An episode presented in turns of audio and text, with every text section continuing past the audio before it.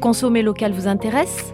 Ce podcast de Sud-Ouest est accompagné par le mouvement hashtag Bordeaux Local, une campagne qui met en avant les acteurs économiques girondins, les établissements, les hommes et femmes qui jouent la carte des produits locaux et des vins de Bordeaux. Aujourd'hui, plus que jamais, l'ensemble des acteurs locaux doivent se soutenir et participer à une économie plus solidaire, responsable et engagée. C'est pourquoi l'interprofession des vins de Bordeaux, l'UMI Gironde et l'Office de tourisme et des congrès de Bordeaux Métropole ont conçu ce mouvement, avec l'adhésion de nombreuses personnalités. Si vous aussi vous êtes hashtag Bordeaux Local, rejoignez-nous en découvrant les établissements qui mettent en avant les produits locaux, en vous inscrivant sur bordeauxlocal.fr et en partageant le hashtag Bordeaux Local.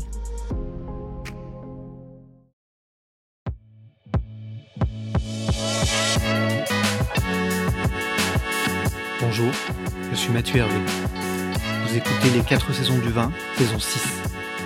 Les 4 saisons du vin est un podcast de la rédaction de Sud-Ouest. Merci d'être là. Bonne écoute. Radiographie d'une appellation. On reprend aujourd'hui cette série d'émissions entamée l'an dernier consacrée aux appellations du vignoble bordelais. La saison passée, nous nous étions intéressés à l'appellation Côte de Bourg. Aujourd'hui, focus sur l'appellation Grave, cette AOC qui s'étire sur une soixantaine de kilomètres le long de la Garonne, entre Bordeaux et Langon. Comment va l'appellation? Comment vont les vignerons? Leur vin se vend-il bien? Quelles sont les perspectives? Éléments de réponse aujourd'hui. Bonjour à tous, vous écoutez Les 4 saisons du vin, le podcast de la rédaction de Sud-Ouest qui raconte le monde du vin, qui revient sur ses faits majeurs et qui tente d'en décrypter les enjeux. Je suis Mathieu Hervé et je suis avec César Compad, responsable de la rubrique vin à Sud-Ouest. Bonjour César. Bonjour. Et nous accueillons aujourd'hui Dominique Guignard, président de l'AOC Grave. Bonjour Monsieur Guignard. Bonjour. Alors je vais euh, vous présenter euh, rapidement Dominique Guignard. Corrigez-moi si je me trompe. Vous êtes propriétaire avec vos deux frères Bruno et Pascal du château Roquetaillade, Lagrange et des vignobles Guignard. Vous êtes installé à Mazères, près de Langon, et vous êtes euh, de formation ingénieur agronome en agriculture. Vous êtes président de l'AOC depuis 2014. C'est cela. Pour débuter, nous allons euh, dresser un petit tableau de l'AOC si vous le voulez bien, car c'est une grande appellation, plus de 3000 hectares. Quels sont les chiffres clés? Alors, l'appellation couvre 3400 hectares, regroupe 180 vignerons, euh, et nous produisons chaque année environ l'équivalent de 20 millions de bouteilles, euh, qui se répartissent deux tiers sur des vins rouges et un tiers sur des vins blancs, qui sont en grande majorité secs et pour une fraction moelleux ou liquoreux. Euh, vous le savez probablement, mais à Bordeaux, euh, hormis l'appellation régionale Bordeaux, toutes les appellations sont caractérisées par une couleur. Médoc est rouge, Saint-Émilion est rouge, euh, Entre-deux-Mers est blanc, même si ils deviennent rouges depuis quelque temps. Mais les Graves a la particularité d'être une appellation sous-régionale où on fait les trois couleurs, des rouges, des blancs secs et des moelleux ou liquoreux. Donc euh, nous avons un encépagement qui est euh, calé sur celui euh, de Bordeaux, hein, avec sur les cépages rouges du Cabernet Sauvignon et du Merlot à peu près à parité. Et dans les blancs, nous sommes très influencés par, le Sauternet, qui est une enclave dans notre appellation, avec un encépagement à majorité sémillon, et où le Sauvignon prend la deuxième place, avec une fraction de muscadelle significative. Alors César, je me, tourne vers toi. Euh, Qu'est-ce qui t'a semblé intéressant aujourd'hui lorsque tu as lancé cette invitation à Dominique Guignard? Trois, choses, Mathieu. D'abord, les Graves est une des appellations les plus anciennes de Bordeaux. Donc, euh, il y, a des- choses qui se passent dans les Graves qui arriveront peut-être dans d'autres appellations. Donc, euh, c'est aussi un modèle, les Graves, par certains aspects. Deuxièmement, c'est une appellation intermédiaire et il serait intéressant de voir quelle est sa situation économique. On sait que dans l'entre-deux-mer, on en a beaucoup parlé dans nos colonnes et à ce micro, il y a des difficultés, il y a des, il il y a des arrachages qui vont venir, il y a des vignes en friche. De l'autre côté, on a les grands crus dans le Médoc ou à Saint-Émilion. Les Graves euh, est une appellation intermédiaire entre ces deux mondes, donc ça me semblait intéressant de, de, d'en, d'en avoir un écho à M. Guignard. Et troisièmement, les Graves euh, définissent leur élite avec un système tout à fait particulier et qui s'appelle donc les ambassadeurs de Grave. C'est très original, ce n'est pas un classement, ce n'est pas une sélection particulière. Donc voilà, ça me semblait intéressant d'avoir que, que, M. Guignard explique à nos auditeurs en quoi ces ambassadeurs de Grave représentent l'élite de l'appellation et comment on est arrivé à les élire. Eh bien, commençons par ça. Alors, qu'est-ce que c'est ces ambassadeurs de Grave? Je crois que M. Compadre a bien résumé la situation. Ce sont euh, les locomotives de l'appellation. Je vais faire un petit rappel historique. M. Compadre a expliqué que nous étions une des plus anciennes appellations de Bordeaux et, nous avons la particularité, entre autres, de porter le nom de notre sol. Et donc le terroir est quelque chose de, capital puisque nous le mettons sur toutes nos bouteilles. Nous sommes sur des sols de grave. Euh, l'appellation grave, comme celle de Saint-Émilion ou avant celle du Médoc et de Sauternes, a bénéficié d'un classement qui a eu lieu dans les années 1950 et qui depuis lors n'a jamais été réouvert. Et euh, pour des raisons diverses, euh, ne sera vraisemblablement jamais réouvert parce qu'il euh, est inscrit dans les tables. donc mes collègues et moi avons, imaginé de dire comment nous pourrions mettre en avant des crus différents des crus classés de grave. Donc il existe des concours de vin, le concours des vins de Bordeaux ou de Paris ou de Lyon ou de différentes villes ou de différents organismes auxquels euh, chacun peut présenter des vins, le vin qu'il souhaite, et euh, retrouver une médaille ou d'or ou d'argent et mettre euh, en avant sur sa bouteille cette médaille. Donc ce sont des concours qui sont réglementés et qui mettent en avant des produits. Ça, c'est une première méthode. Et puis, je vous ai parlé des classements. Ce sont les deux méthodes qui permettent de mettre en avant des crus dans la réglementation actuelle. Donc, pour mettre en avant euh, des propriétés euh, au sein de l'appellation, euh, nous avions ou le classement, je vous en ai parlé, ou les concours qui existent déjà, et nous ne souhaitions pas aller là-dedans. Il nous semblait important ensuite de, de nous rapprocher des consommateurs. les concours sont généralement organisés par des professionnels pour des professionnels. Les classements sont organisés par des professionnels pour des professionnels. Et bien souvent, on ne tient, pas bien souvent, ces deux systèmes ne tiennent, euh, ne demandent pas l'avis des consommateurs. Ça nous semblait, à l'heure actuelle, euh, aujourd'hui, on ne peut pas, on fait un produit euh, qui est un produit de plaisir, qui doit donner du plaisir, de l'émotion. Et si à un moment donné, on ne demande pas au consommateur si le produit qu'on lui propose lui, lui, lui, provoque, lui, je trouve, lui procure, merci, lui procure de l'émotion, c'est un peu dommage. Donc ça, c'était, on, a essayé de mettre les quelques éléments qui nous semblaient importants. Et il y avait une autre notion, euh, je suis président d'appellation, et un président d'appellation, c'est quelqu'un qui essaie de rassembler euh, des individualités au service d'un bien collectif. J'ai l'habitude de dire que je suis un entraîneur de football avec, euh, avec des joueurs de tennis ou, ou des individualités qui veulent tous être mises en avant parce que chacun vend son château et vend sa notoriété. Oui, et l'appellation est là pour rassembler toutes les énergies et faire en sorte que l'addition des individualités fasse un collectif et que le collectif fasse les individualités. Voilà.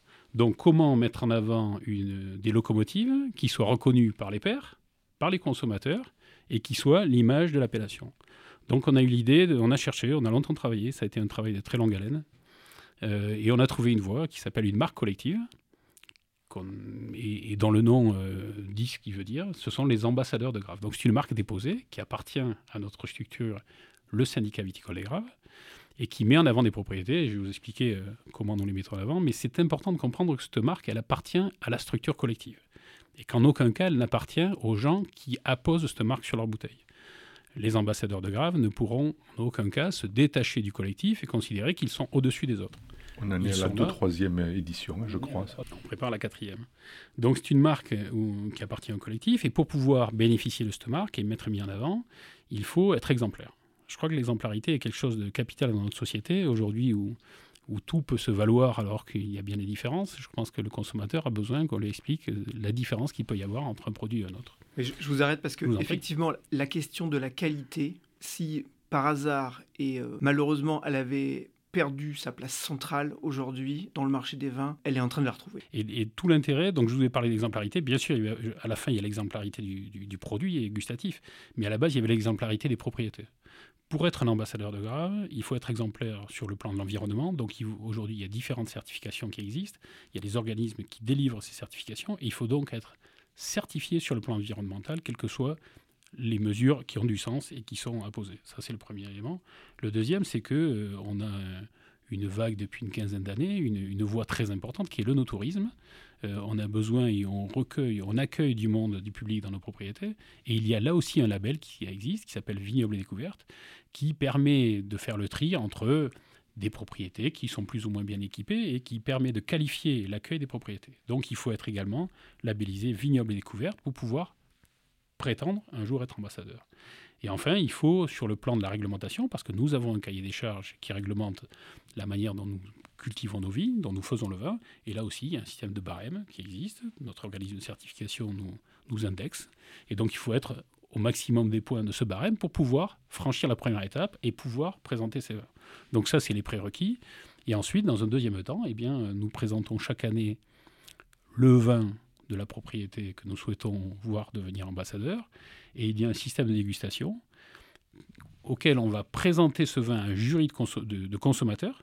Et c'est ce jury de consommateurs qui va dire oui, ce vin est parmi les meilleurs de l'appellation et les meilleurs qu'on m'a fait déguster, ou non, il n'a pas le standard nécessaire pour représenter l'appellation. Et au terme de ce processus, un certain nombre de propriétés obtiennent le label ambassadeurs de Grave et donc peuvent poser le sticker, et vous l'avez sur la bouteille que j'ai amenée avec moi, un sticker qui est sur les bouteilles et qui permet de dire aux consommateurs ce vin a été sélectionné par des consommateurs pour des consommateurs. Il y en a une dizaine, je crois, d'ambassadeurs. Alors, il y en a un peu plus que ça, mais il y en a en général une dizaine par an, mais ce n'est pas tous les ans les mêmes.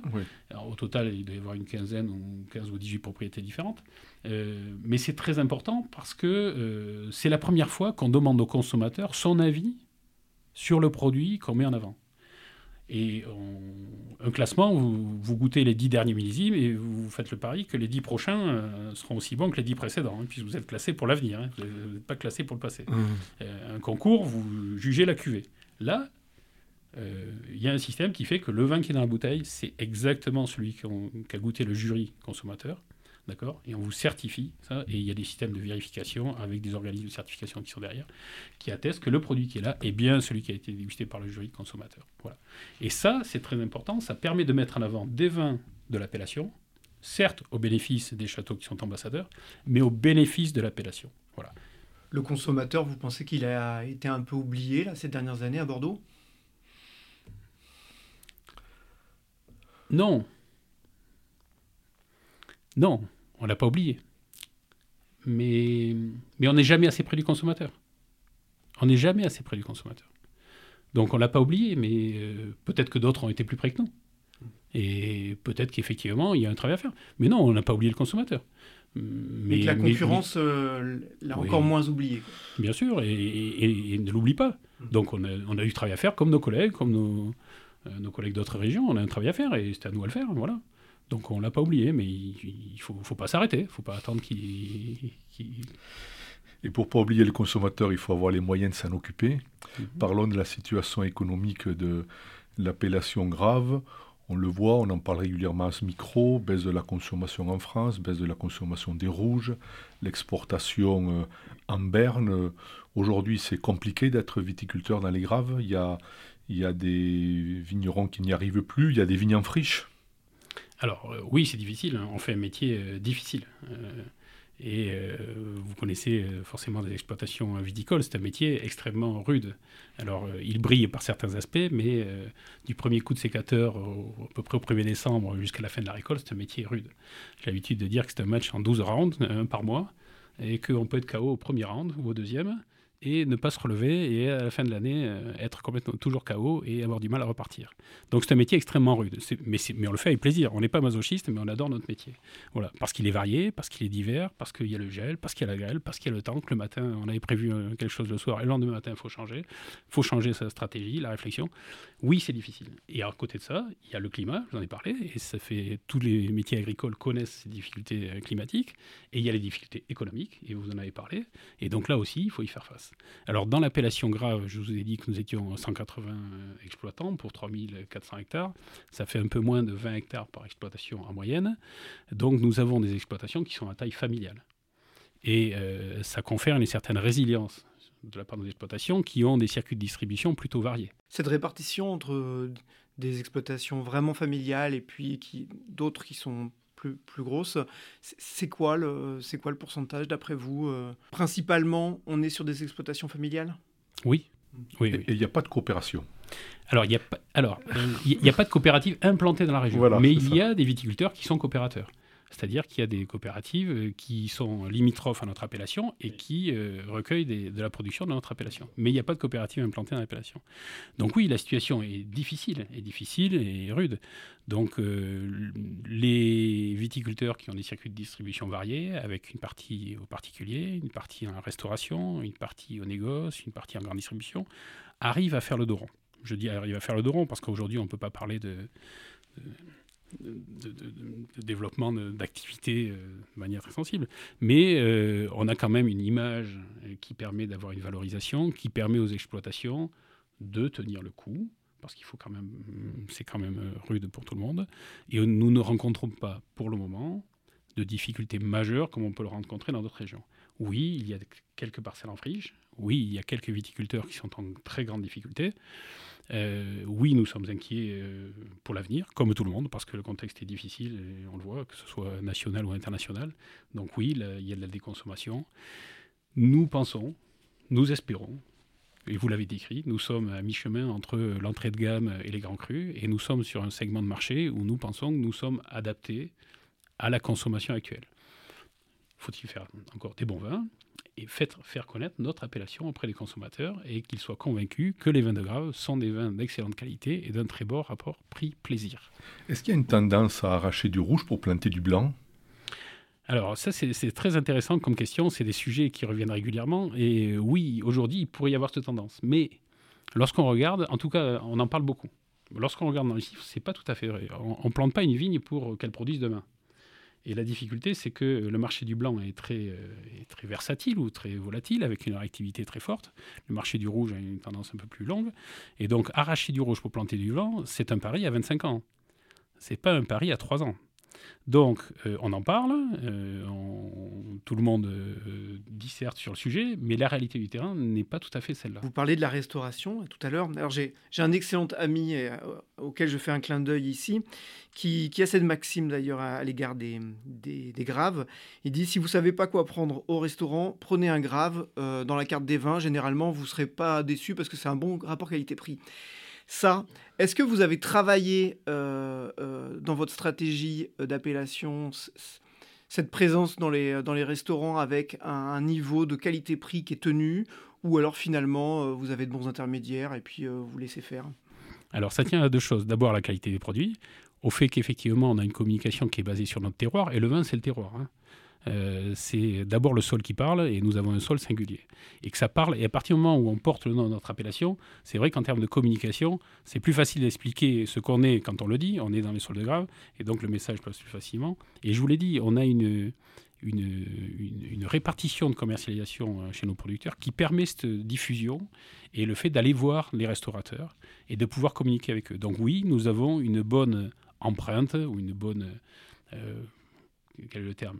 Dirais pas part de marché, c'est pas c'est pas ça, mais en tout cas une bonne diffusion, une bonne présence, voilà, dans la restauration, et qui fait que les restaurateurs nous font confiance. Est-ce que euh, par-delà effectivement votre présence et, euh, et la qualité-prix qui est identifiée, est-ce que vous trouvez que les, les, vins sont trop chers au restaurant aujourd'hui à Bordeaux et ailleurs?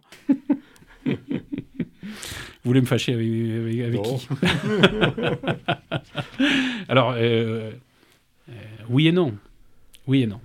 Euh, oui, euh, on, voyage tous aujourd'hui. Euh, lorsqu'on va à l'étranger, on voit le prix des vins sur les cartes et on voit la facilité avec laquelle on peut acheter une bouteille de vin ou un verre de vin dans d'autres pays. donc oui, on aimerait bien que nos produits soient vendus à des prix plus accessibles et, avoir une diffusion plus importante. C'est vrai qu'on peut regretter, ça l'est moins parce qu'on a fait un gros travail avec l'interprofession pour avoir une richesse de cartes qui soit bien plus axée sur Bordeaux, notamment à Bordeaux. Mais c'est vrai qu'on peut regretter que dans certains restaurants la métropole, euh, on ait des cartes où la place de Bordeaux soit, soit, pas très significative.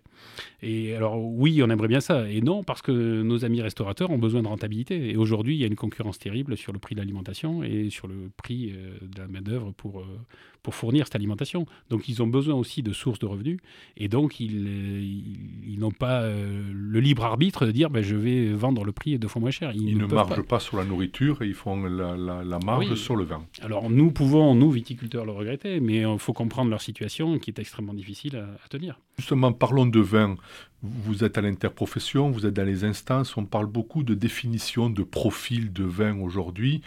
Euh, les vins de Bordeaux, tanniques, extraits, boisés, c'est vraiment fini, il faut aller vers, vers d'autres types de vins. On, en est où là sur ce sujet?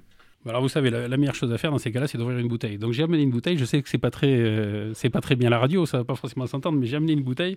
Je vais essayer de l'ouvrir avec vous et puis euh, on va dire à nos auditeurs qu'on fait attention dans ce qu'on boit. Ça sera mais... consommé avec euh, évidemment modération. Oui, bien sûr, bien sûr. mais au moins ça fait un, bruit qui est, délicat à nos oreilles et aux oreilles des, amateurs. Ouais. Et donc oui, le, profil produit est capital. Oui, on doit, et je l'ai dit, vous avez vu, les ambassadeurs, c'est quelque chose de capital, n'est-ce pas? Euh, Oui, il faut faire des vins que les gens aiment. Et vous parliez de vin tannique, de, vin, de vin euh, peut-être sur extrait. Oui, euh, aujourd'hui, ce concept est suranné. On a besoin de plaisir. C'est un produit de plaisir. C'est pas un produit de première nécessité que nous faisons. Et la majorité des viticulteurs prennent ce virage ou c'est encore un peu compliqué? Ah, Je crois que ceux qui n'ont pas compris qu'il fallait le prendre, ça va pas les aider. Je crois qu'on est dans une difficulté économique majeure et si le, le produit n'est pas à la hauteur de ce qu'attend le consommateur, je pense que les parts de marché vont sacrément baisser. Donc oui, nous avons besoin, et, il ne faut pas s'arrêter. Parce que lorsque euh, on fait le constat depuis 20 ans, nos vins n'ont jamais été aussi bons. N'ont jamais été aussi bons. Mais ceux de nos concurrents non plus. C'est ça la difficulté. C'est que vous pouvez faire la plus belle voiture du monde, mais si votre concurrent en fait une voiture encore plus belle, c'est lui qui parle de marché, qui prend les parts de marché.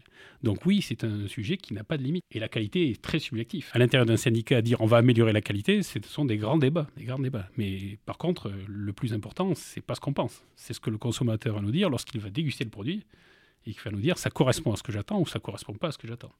Voilà. Et là, il faut être à l'écoute du consommateur. C'est pour ça que les ambassadeurs d'Ongrave sont un excellent exercice parce qu'on fait goûter nos 20 euh, candidats, un panel de consommateurs, très très large. Plus de 100 consommateurs goûtent tous nos produits et déterminent si le produit est à la hauteur de ce qu'ils pensent être le meilleur ou pas. Et donc, il faut une certaine humilité. Donc, il faut être fier de ces produits, mais il faut une certaine humilité quand on fait ce métier. La nature, l'économie, le consommateur, voilà. On parlait de la, perception euh, du consommateur. Et puis, il y a, la lecture du consommateur, euh, si j'ose dire. Euh, il y a une petite musique qui, monte à Bordeaux sur il y a trop d'appellations, il faudrait simplifier tout ça. Qu'est-ce que, quel est votre point de vue là-dessus? Alors, c'est intéressant comme question. vous savez, je fais partie de l'interprofession et nous avons l'habitude de présenter Bordeaux au travers d'une carte. Et je crois que c'est le meilleur vecteur pour comprendre Bordeaux, comme comprendre toutes les régions viticoles, c'est de prendre une carte. Euh, et euh, jusqu'à il y a quelques temps, nous décrivions Bordeaux comme comprenant 65 appellations. C'est pas tout, c'est pas comme d'info, mais c'est pas tout à fait vrai. Il y a à Bordeaux 37 appellations. Une appellation, c'est quoi? Euh, C'est un périmètre défini où des producteurs se rassemblent pour définir ensemble quels sont les critères qui permettent de revendiquer sur une étiquette un nom commun. Voilà, les graves, c'est les périmètres, vous l'avez défini tout à l'heure, ça va du nord de Bordeaux jusqu'à Langon. Et donc, ça couvre une certaine surface et les producteurs qui remplissent le cahier des charges peuvent porter le nom de cette appellation. Des cahiers des charges de ce type-là, il y en a 37 à Bordeaux. Dans les Graves, il y a un cahier des charges. Ah, c'est une bonne question. Il n'y a que des bonnes questions. Mais... Dans les Graves, nous avons une particularité, que, et nous sommes les seuls en France. Nous avons un cahier des charges et deux appellations. Nous avons l'appellation grave et l'appellation grave supérieure. L'appellation grave couvre les vins rouges et les vins blancs secs, et l'appellation grave supérieure couvre les vins moelleux et les vins liquoreux. Et vous me parliez de, simplification. Nous sommes les premiers à y travailler, puisque depuis maintenant cinq ans, nous avons déposé un dossier auprès de l'INAO, l'Institut national des appellations d'origine, qui vise à supprimer, pas à supprimer, à ne plus appeler nos vins moelleux et liquoreux grave supérieur, mais à les appeler graves. De sorte que nous n'ayons qu'un seul nom, qui couvre les trois produits. Ça fait, c'est un vieux serpent de mer que mes collègues présidents ont mené. Vous avez dit que j'étais là depuis plus de 9 ans. Mes collègues présidents le mené avant moi. J'ai repris ce, travail. On le mène. Le dossier est dans les mains de l'INAO depuis, euh, pas 5 ans, 4 ans et demi. Il n'a toujours pas abouti. Tout le monde veut de la simplification, mais dès qu'on cherche à supprimer, il y a toujours quelqu'un qui lève le doigt pour dire que ça ne lui convient pas. Donc on ne cherche pas à supprimer le produit, au contraire, on cherche à lui donner une nouvelle dynamique. Et donc on veut l'appeler grave moelleux. Et je ne vais pas rentrer dans les détails, mais un certain nombre d'opérateurs ont un pouvoir de ralentissement qui est assez phénoménal. Et donc entre 37 et 65, Alors, euh, prenons un exemple. je vais vous donner nom de grave. On compte dans les 65, grave rouge et grave blanc comptent pour deux. Alors que c'est une seule appellation. Donc nous faisons, pour les graves, nous avons deux appellations, grave rouge, euh, grave et grave supérieur, et nous avons trois produits. Donc dans les 65, on compte trois. Et Alors l'appellation Bordeaux, fait, Bordeaux, c'est plusieurs produits. c'est plusieurs du produits, rouge, mais c'est l'appellation Bordeaux. c'est une appellation. Or, on la compte, on la compte plusieurs fois lorsqu'on la met dans les 65. Mathieu, c'est extraordinaire. On parle de simplification autour de ce micro depuis, depuis X années. Donc, il n'y a pas 65 appellations, il y en a 37. Et, là, ça nous facilite la vie. Et je, peux même aller plus loin. Vous avez à Bordeaux, lorsque vous voulez expliquer Bordeaux, il y a quelque chose de relativement simple. C'est que vous avez l'estuaire, vous avez deux fleuves, ou, un affluent et un fleuve, la Dordogne et la Garonne. Vous avez, euh, en simplifiant l'extrême, la rive gauche de la Garonne, la rive droite de la Dordogne et l'entre-deux-mer. Déjà, vous avez trois grandes régions. Si vous voulez un peu plus loin, vous avez le Médoc, sur la rive gauche de la Garonne, avec Graves-Sauterne en dessous. Vous avez sur la rive droite de la Dordogne, vous avez Saint-Émilion, Pomerol, Fronsac, le Saint-Émilionnais. Vous avez Blaïbourg et les côtes qui font les bordures des fleuves, et vous avez l'entre-deux-mers. Une fois que vous avez décrit ces cinq grands territoires, vous pouvez rentrer en détail les 37 appellations, et vous verrez que tout le monde comprendra quelque chose. Donc, la simplification, elle n'est pas compliquée. C'est un pléonasme. Simplifier, c'est pas compliqué. Mais dire, quand on dit qu'à Bordeaux, il y a 65 appellations, ça ne permet qu'une chose, c'est de perdre le consommateur. Très belle avancée. Ne pas perdre le consommateur. César, une dernière question parce que je vois que le, le temps est en train de filer. Pour ne pas la perdre, parlons au tourisme, parlons consommateur, puisque finalement, euh, tout notre entretien tourne autour de, de ce mot consommateur et qualité. La maison des vins de Podinsac. Très belle maison qu'on connaît, mais peut-être moins connue que d'autres dans la région. Euh, Présentez-la en deux mots, s'il vous plaît, et le bilan de la saison à, à la maison des vins de Podinsac. Alors, c'est la maison des vins des producteurs, c'est le, siège du syndicat viticole des Graves, mais aussi de la route des vins de Bordeaux en Graves-Sauterne, qui draine tout le no-tourisme sur cette rive gauche avec nos amis de Sauterne, Barsac, de Pessac-Léognan. Et donc, c'est le lieu, effectivement, où nous avons une cave, une magnifique euh, cave voûtée, où nous présentons la plus grande cave de vins de Graves du monde. Forcément. Ça ne se sait pas assez. Ça, ça, c'est pas assez. Euh, et où il y a un peu plus de 150 produits différents qui sont présentés par les producteurs et donc qui est ouvert toute l'année. Et donc effectivement, l'été est une saison majeure pour nous puisque nous faisons, nous vivons essentiellement avec les touristes et nous avons eu une campagne qui a plutôt été dans la bonne moyenne des années précédentes. Les très, on n'est pas revenu au niveau que nous avions avant le Covid, mais euh, qui était une bonne année. Donc c'est une très bonne euh, une très bonne affiche, une très bonne image pour notre appellation et qui permet aux consommateurs de venir, de prendre une bouteille d'un cru, d'un deuxième, troisième, de prendre un, un, patchwork des vins de l'appellation et de pouvoir repartir et du coup de pouvoir ensuite choisir euh, et soit commander à la vinothèque, soit commander directement à la propriété. Une très belle vitrine. Merci Dominique Guignard. Avec plaisir. Comme vous n'êtes pas venu donc les mains vides, eh bien, on va maintenant déguster euh, cet excellent, euh, je n'en doute pas, euh, vin de Grave. Euh, on se retrouve la semaine prochaine ou la suivante pour un prochain épisode. Merci à vous tous qui êtes toujours plus nombreux à écouter nos podcasts. N'hésitez pas à nous envoyer des messages, des commentaires sur m.herve.sudouest.fr. Retrouvez euh, tous nos épisodes sur sudouest.fr et pour ne pas manquer les prochains, abonnez-vous à Sudouest sur Deezer, Spotify, iTunes ou Google Podcast. D'ici là, portez-vous bien et rappelez-vous, le meilleur vin n'est pas nécessairement le plus cher, mais celui qu'on partage avec modération et responsabilité. Merci d'avoir écouté cet épisode. Si vous appréciez ce podcast, soutenez-le avec des étoiles, des posts sur les réseaux ou parlez-en autour de vous. Merci.